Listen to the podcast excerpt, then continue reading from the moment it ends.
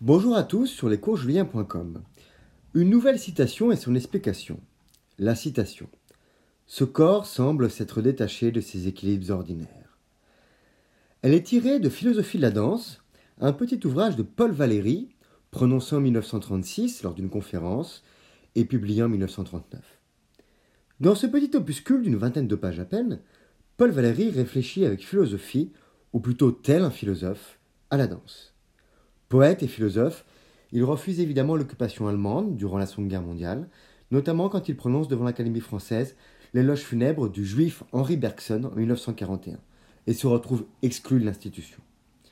Connu pour ses poèmes, ses écrits philosophiques, et engagé sur la paix ou la philosophie, il considère finalement le philosophe comme un simple sophiste, un dialecticien, quelqu'un qui cherche à comprendre quand il faudrait juste regarder.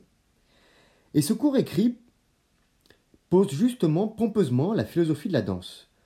Tout en critiquant le fait que le philosophe en parle, il glose dessus, mais sans rien en retirer d'essentiel. Il se moque de lui-même finalement. Ses réflexions portent plus sur la philosophie que sur la danse.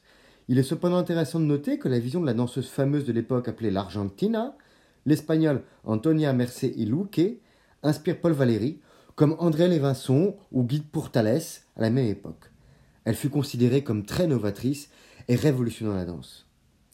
La citation constitue pour moi, piètre danseur, une définition de la danse. En effet, la danse va au-delà des équilibres du corps. Elle recherche des points de rupture de l'âme et du cœur. Elle sort le bonheur et le malheur. Elle exulte des non-dits. Elle traduit. Elle est un miroir de l'âme. Évidemment que pour une danseuse aussi parfaite que l'Argentina, l'art de la danse rompt des équilibres, dérive des règles pour créer des sensations au-delà de la raison, au-delà de la philosophie. La danse est émotion et construction. Elle est défiée aux habitudes. Elle est autant harmonique qu'elle est rude.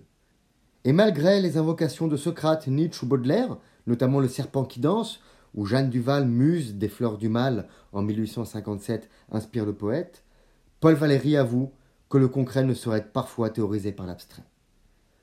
Une définition simple de la danse. Ce corps semble s'être détaché de ses équilibres ordinaires. Merci à vous pour l'écoute. Je vous dis à bientôt sur lescoursjuliens.com. Au revoir.